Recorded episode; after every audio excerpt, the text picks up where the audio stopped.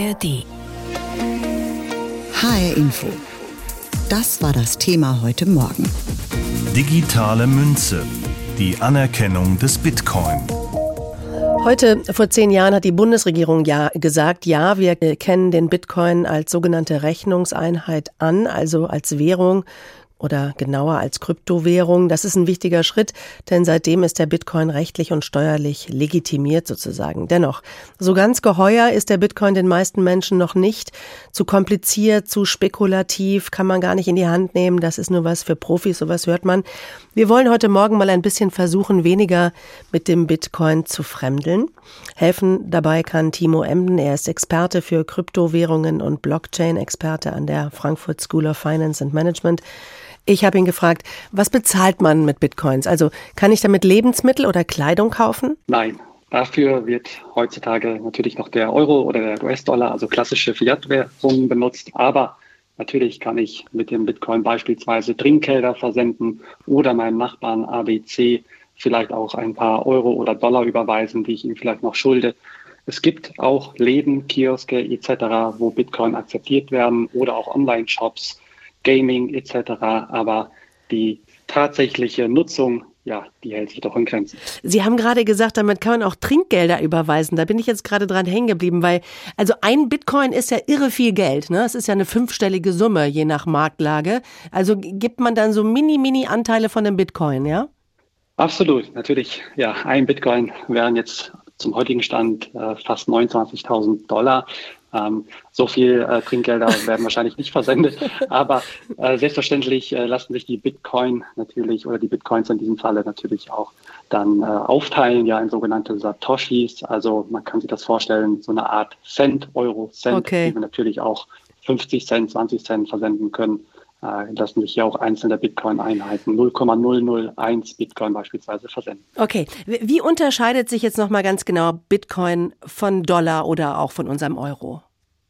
Ja, der Bitcoin ist natürlich eine dezentrale Währung. Das bedeutet, ähm, er fungiert, ähm, agiert ganz unabhängig von diesen Zentralbanken dieser Welt. Ja, und wie es der Name eben auch schon sagt, wir haben bei Euro oder Dollar eine zentrale Instanz hinter, die über den Euro oder den Dollar eben auch wacht, also auch hier Geldmengen herausgibt, beziehungsweise auch wieder einkassieren kann, den Leitzins erhöhen, senken kann, gleichlassen kann. Also das sind geldpolitische Instrumente, die im Bitcoin-Ökosystem eben nicht vorhanden sind. Dann muss ich gleich fragen, was dann die Nachteile von Kryptowährungen wie Bitcoin sind. Ja, wir haben natürlich eine sehr, sehr ähm, hohe bzw. vergleichsweise Schwankung im Markt, Volatilität auch genannt. Natürlich ist das für, sage ich mal, risikoaffine Anleger durchaus interessant, aber für weniger risikoaffine Anleger, den Otto-Normalverbraucher, doch ja sehr, sehr schwierig zu verkraften, eben diese Wertschwankungen. Also letztendlich bedeutet das Risiko eines Totalverlusts ist sehr, sehr ausgeprägt im Vergleich zum klassischen Aktienmarkt. Natürlich gibt es auch die Möglichkeit eines Totalverlusts, selbstverständlich, aber gerade mit Kryptowährungen, die auch nicht rund um den Globus vollständig ähm, reguliert sind, sollte man an dieser Stelle doch sehr, sehr aufpassen. Welche Länder sind denn Spitzenreiter, wenn es um die Nutzung von Kryptowährung geht? Ja, sehr interessant. Also die tatsächliche Nutzung, da haben wir Länder vorne wie etwa Nigeria oder Türkei, also eine sogenannte Penetrationsrate von jeweils 47 Prozent. Im Vergleich die USA 16 Prozent, Deutschland 12 Prozent. Ähm, die Top-Länder, also zumindest so gesehen von der größten Nutzung her sind die USA mit 46 Millionen, Indien 27 Millionen. Also da muss man nochmal unterscheiden. Aber ganz klar Spitzenreiter bei der Nutzung von Kryptowährungen sind Nigeria und die Türkei. Okay, Deutschland hinkt da noch ein bisschen hinterher. Aber wie viele Menschen bei uns besitzen denn Bitcoin und andere Kryptowährungen? Ja, etwa 12 Prozent hier in der Bundesrepublik Deutschland. Man hat das dann auch mal herangezogen, zumindest global ähm, laut einer Studie, äh, ganz interessant, die demografischen Daten der Eigentümer. 63 Prozent männlich, 37 Prozent weiblich. Also haben hier erstmal auch die Männer die Nase vorn, lässt sich sagen. 62 Prozent sind unter 34 Jahre alt. Was bedeutet das? Also der durchschnittliche Kryptonutzer ist, ja, er ist nicht jung, aber er ist auch nicht alt, also irgendwas dazwischen. Dann auch wichtig, die akademische Hintergrund, 71 Prozent besitzen einen Bachelorabschluss oder eben höher und last but not least, der durchschnittliche Kryptobesitzer besitzt ein Jahreseinkommen, Jahreseinkommen von etwa 25.000 US-Dollar. In den Vereinigten Staaten kann man ja über die Bezahlplattform PayPal Bitcoins kaufen und auch verkaufen. Was bringt denn dieser Bitcoin-Service und wird das auch in Deutschland möglich sein? In erster Linie Akzeptanz und Vertrauen in die Kryptowelt. Also der Service ähm, lautet so, dass man via der PayPal-App, die ja auch in Deutschland sehr, sehr bekannt ist, Kryptowährungen kaufen kann, übertragen oder eben auch verkaufen kann. Das sind nicht alle, aber es sind vereinzelte wie etwa Bitcoin, Bitcoin Cash oder Ethereum. Und ich glaube, dass es in erster Linie, wie ich schon sagte, Vertrauen schafft in eben diese Kryptowelt, wo das Vertrauen ja auch in den vergangenen Monaten, Jahren sehr, sehr gelitten hat. Und ich denke, dass dieser Service ähm, vielleicht nicht direkt in Deutschland als nächstes ähm, ja, ankommen wird, aber vielleicht ja in südamerikanischen Ländern oder eben dann auch vielleicht in Großbritannien, die ja jetzt nicht mehr direkt zur Eurozone gehören, aber dann ja erstmal, dass man dort einen Feldversuch startet, beispielsweise in Großbritannien und dann sich das Ganze anschaut, von den Eurowächtern her dann sukzessive ausweitet in Deutschland. Also ich glaube, früher oder später wird das Service auch hier in der Eurozone ganz sicher kommen. Und ganz generell, Herr Emden, was glauben Sie, werden wir den Tag bald haben, an dem der Bitcoin eine ganz normale digitale Währung ist, mit der wir unseren Alltag bestreiten? Ich glaube nicht, denn der Bitcoin ähm, will diesen Zweck gar nicht vollziehen. Ja, der Bitcoin tendiert, glaube ich, am Ende des Tages irgendwo als in Anführungszeichen digitales Gold, natürlich in Anführungszeichen sei an dieser Stelle gesagt, also als eine Art Wertspeicher. Und ich glaube, dass er auch hier ausdrücklich gar nicht als äh, klassische Fiat-Währung wie Euro oder Dollar fungieren möchte. Digitale Währungen sind heute unser Thema, genauer gesagt der Bitcoin. Diese sogenannte Kryptowährung hat die Bundesregierung vor zehn Jahren als Rechnungseinheit anerkannt. Das ist wichtig für alle, die Bitcoins nutzen, denn damit ist das Zahlungsmittel rechtlich und steuerlich legitim. Dennoch am Bitcoin scheiden sich die Geister. Die einen sagen bloß nicht viel zu spekulativ, andere dagegen gehen ganz gelassen mit Bitcoins um. Bochon Kim aus unserem Börsenstudio nimmt uns mit in die Geschichte des Bitcoin. Als der Bitcoin 2008 zum ersten Mal Thema wurde, war er eine absolute Nerdwährung. Höchstens interessant für Kryptokenner. Die digitale Währung sollte das Wild Child sein, der wilde Gegenentwurf zum normalen Geld. Dass der Bitcoin den Finanzmarkt so aufmischen und spektakuläre Kursgewinne und natürlich Verluste hinlegen würde, das konnten sich bei der Einführung nur wenige vorstellen. Heute ist der Bitcoin längst kein Nischenthema mehr. Lukas Fiedler vom Blogmagazin. Die Bedeutung von Bitcoin hängt davon ab, wo man sich auf der Welt befindet und wie dort die politische und wirtschaftliche Situation ist. Durch seine Eigenschaften eignet sich die digitale Währung oft auch als Absicherung gegenüber hoher Inflation. Darüber hinaus wird Bitcoin auch immer mehr als Zahlungsmittel akzeptiert, wie etwa in der Schweizer Stadt Lugano, wo die Stadt explizit sich dafür einsetzt. In Lugano gibt's zwar noch Papiergeld, aber wer will, der kann in der malerischen Schweizer Stadt komplett drauf verzichten. Und Lebensmittel, Restaurantbesuche, Kunst, aber eben auch Tattoos und Immobilien mit Bitcoin und anderen digitalen Währungen bezahlen. Unverzichtbar aber ist der Bitcoin in vielen Ländern wie der Türkei oder Nigeria. Dort ist das Vertrauen in die eigene Landeswährung gering. In Deutschland hingegen spielt der Bitcoin keine große Rolle im Alltag. Und das, obwohl er als Rechnungseinheit anerkannt ist. Weltweit bewegt sich Deutschland beim Ranking um die Verbreitung von Kryptowährungen gerade mal auf Platz 30. Digitalexperte Roland Fieger. Der erste Grund ist einmal die generelle Technologieskepsis der Deutschen.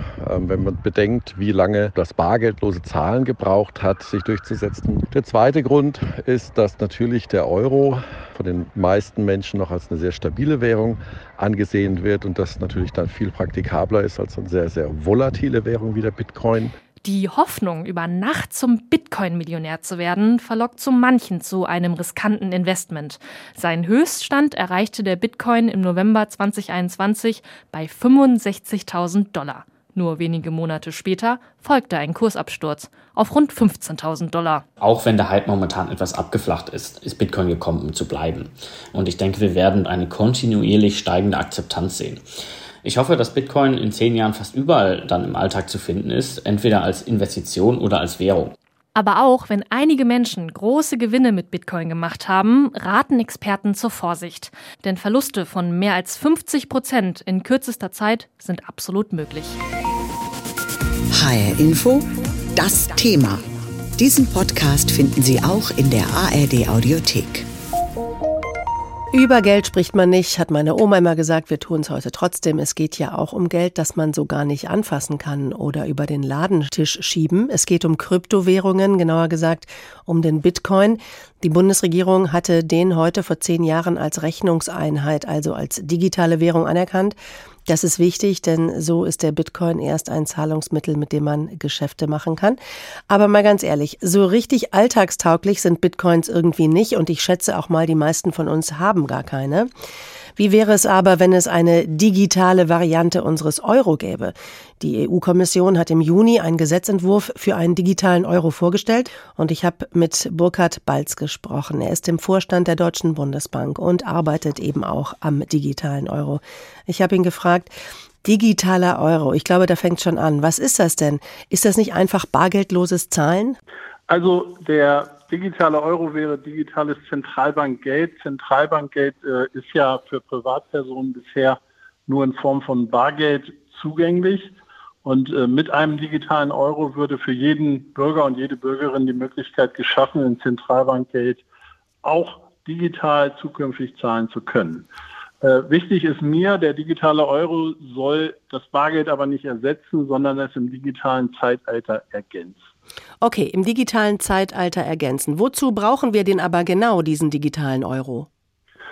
Der digitale Euro wäre für Privatpersonen kostenfrei und im gesamten Euroraum nutzbar.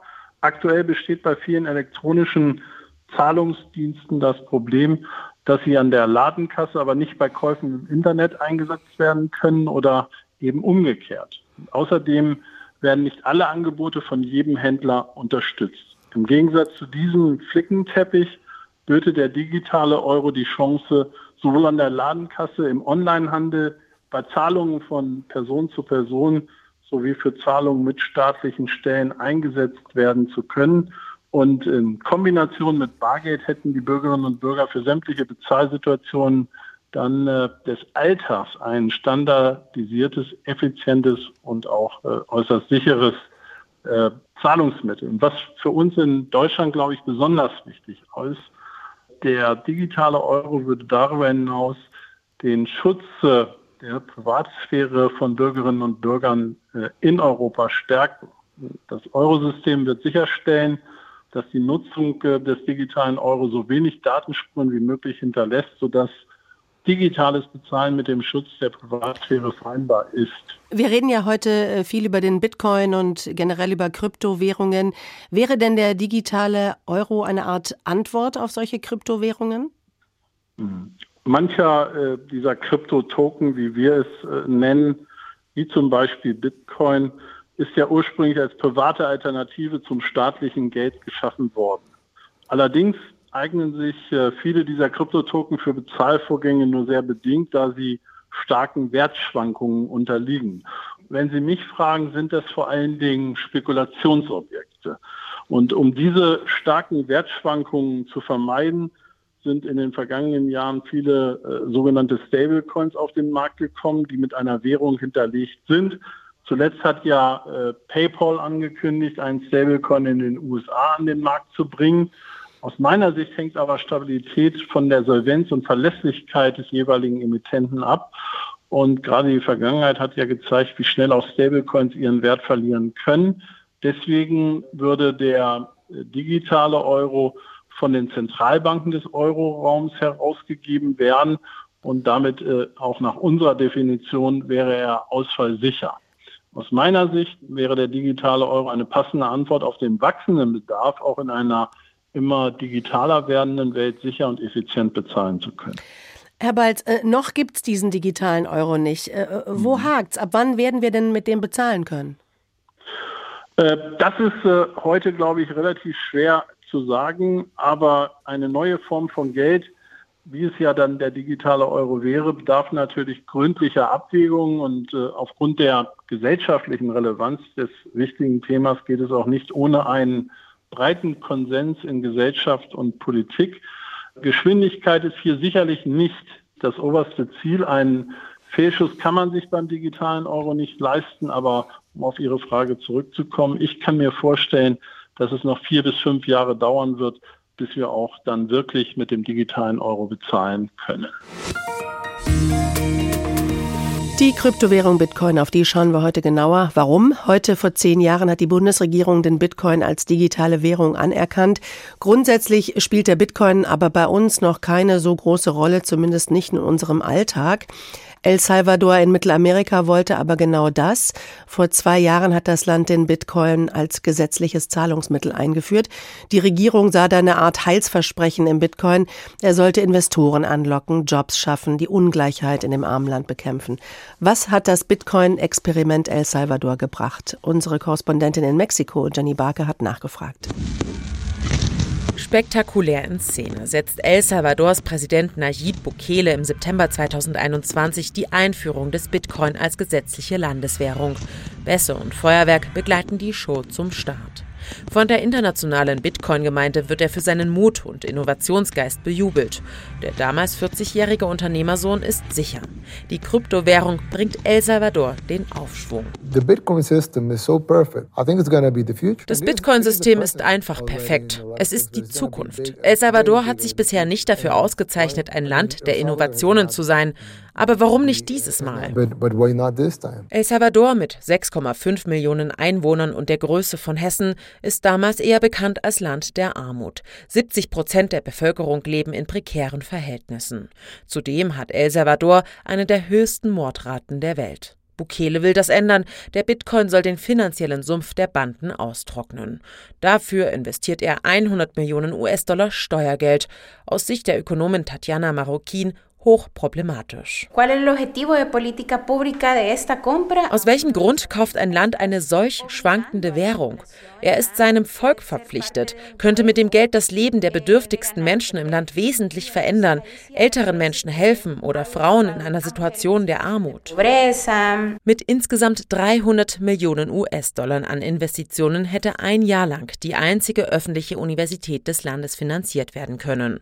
Weitere 200 Millionen US-Dollar kosteten die Einführung einer Bitcoin-App, Umtauschautomaten sowie 30 Dollar Startguthaben für alle App-Nutzer.